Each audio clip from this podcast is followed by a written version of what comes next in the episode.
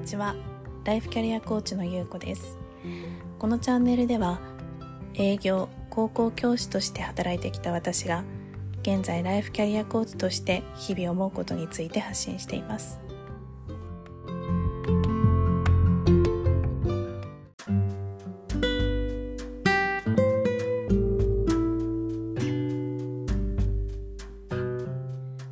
はじめましてえー、第1回目のポッドキャストの収録ということでちょっと緊張しております、えー、あとですね私2人の子供がいるんですけれども、えー、上の子は今保育園に行ってるんですが下の子が0歳児でしてちょっと今お昼寝して抱っこしながら喋っていますので、えー、声を落としめになっているのでちょっと音質が、悪いかもしれないんですけれどもあのご了承ください。えー、1回目ということでですね今日何を喋ろうかなというふうに考えていたんですけれどもまずはちょっと私の経歴といいますか今までどんな人生を歩んできたのかというのを簡単にお話できたらなというふうに思います。まずですね新卒あ今はですねライフキャリアコーチとして、まあ、コーチングの勉強を始めましてコーチとして活動しているんですけれども、えー、その前にですねまず新卒として働いたのは、えー、大手の住宅メーカーです。でそこで、えー、3年間ですね、え結構朝から晩まで休みなく働いていました。営業職として働いていました。でその後えー、大手通信企業の方に移りましてそちらでは法人アカウント営業ということで、まあ、どちらも営業職として働いていましたので、えー、全部で7年間ぐらいですかね、えー、若い時20代のほとんどを営業職として過ごしました。でこの頃はですねあの、まあ、体力もありましたし気力もあったのでかなりあの仕事人間というかうん入ったばかりの頃は私自分には営業なんて全く向いていないと思って、まあ、就職氷河期だったということもあって決まった会社に入ったっていう感じではあるんですけれども、うん、まあでもそこの会社でかなり頑張って働いて、まあ、いろんな賞をいただいたりとかそれでもやっぱり女性ってすごく働きにくいなっていうことを感じたのでその会社の中で女性、まあ、同じような女性がですね働きやすくなるように何かできないかと思っていろいろこうあの信じながら。考えてあの直談判しに行ったりとかですね。あの役員の方に。いろんなことをしてこう自分なりにがむしゃらに20代を過ごしたんですけれども、うん、そういう20代を過ごしてふとあ私このままでいいのかなっていうふうに思う時がありました。で、まあ、その思いがまだんだん強くなってきて、うん、私の人生何が大事だったんだろうっていうようなことを30を手前にすごく考えたんですね。でそうなった時に私はもちろんキャリアも大事だし住む場所、まあ、東京に住んで友達が近くにいてっていう環境もすごく大事だなとは思ったんですけれども、うん、長いこれから先のことまで考えた時にやっぱり私家族を作りたいなっていう夢があったのでその夢を叶えるためには今ここにいてはいけないんじゃないかなんとなくこうこれを続けていくことっていうのはできるとは思うんですけれどもうんこのままじゃダメかもって思ってもう周りにものすごく反対されたんですけれども会社を辞めるという選択をしました。でその当時やっぱり、うん、景気がもちろんいいわけではなかったですしまあ誰もが知ってるような名前の会社で働いていたのもあってもう100ほぼ100%って言ってもいいぐらい反対されたんですね。もうこんないい会社辞めて二度と同じような会社に働けないよとか、まあ、転職したところで絶対お給料が下がるよとかうん、後で後悔してももう元に戻ってこれないんだからまあせめて転職するにしてもやめずに転職活動したらどうかとか、まあ、ものすごくいろんなこと言われたんですけれども私の中ではうん営業として働いてるとどうしても自分の中の営業スイッチみたいなものが入っていてでそれなりに営業の仕事も好きだったし私には営業しかできないって思っていたのでそのスイッチをオンにしたまま転職活動をするとどうしても同じような方向に流れてしまうんじゃないかなっていうのをすごく感じていました。で物理的に忙しかったのでゆっくり考える時間もなかったですし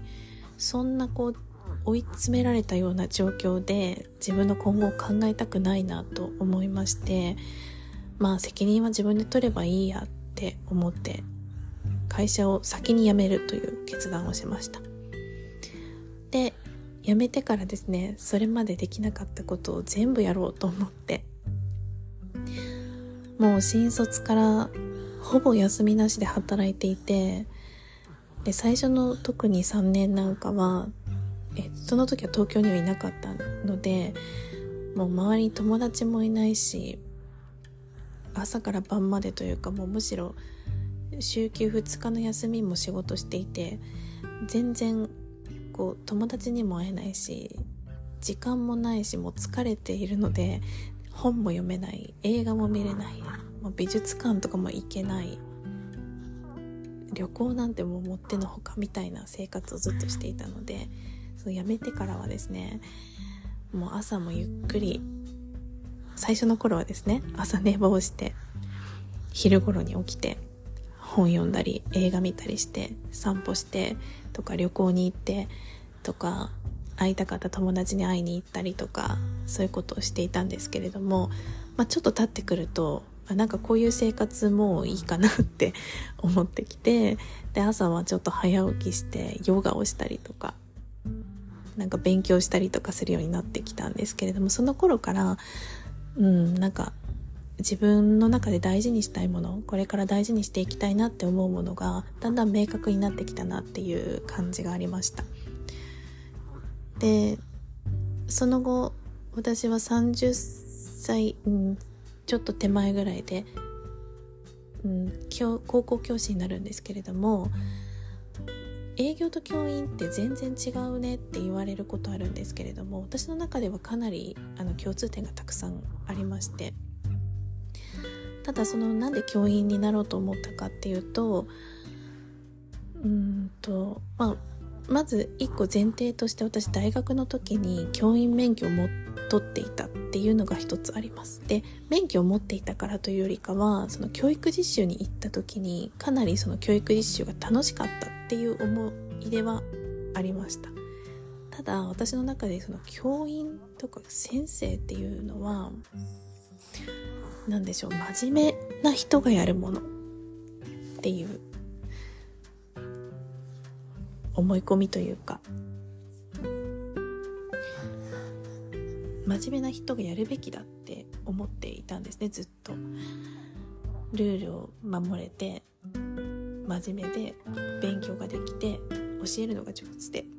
そういう人が先生になるべきで私はそういうのが苦手だから先生にはなれないしなりたくないっていうふうに思ってたんですけれどもそのお休みしている期間中にふとあれなんか先生もいろんな先生がいてもいいんじゃないかなっていうふうに思い始めたんですね。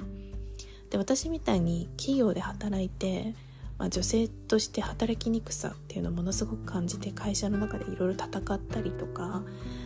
でその当時も、まあ、20代もうもう30手前で結婚したいとか子供が欲しいとかっていう思いがあったんですけれども、まあ、それが叶っていないでそれのためにはどうしたらいいかとかいろいろ悩んでいる。そういうこ、うん、女性として社会に出たらこういう問題があるよっていうそういうことをまあ教えられる先生がいてもいいんじゃないかなっていうふうに思った。っていうのも、まあ、結構大きい大きかったかなというふうに思います。うんそれで、まあ、私は全然真面目なタイプでもなかったんですけれども、まあ、こういう先生がいてもいいし私が自分が学生時代の時は自分に寄り添ってくれるような先生がいないっていう風に感じてたのでじゃあ学生時代の時の自分に、まあ、寄り添えるようなそんな先生になればいいんじゃないかなと思って教員になるということを決めました。はい。で、まあ、今はですねその子供が小さいのでもちろん育児休暇をいただいていてであの結婚先がお寺なので今ちょっとその職場ともかなり遠くのところに引っ越しをしたのでこのままあの教員に戻ることはないんですけれども、うん、でもその営業職と教員をやってきた、まあ、十何年間。で、まあ、いろんな経験をすることができましたので今後はそれをヒントにそれを糧にライフキャリアコーチとして、えー、活動していけたらなというふうに思っています。でこのポッドキャストでもあのそういう視点でですねいろんな、えー、皆様のちょっと思考に役立つような何かを配信できたらいいなというふうに思っておりますのでよろしければ、えー、お付き合いいただけたらなというふうに思います。はい。それでは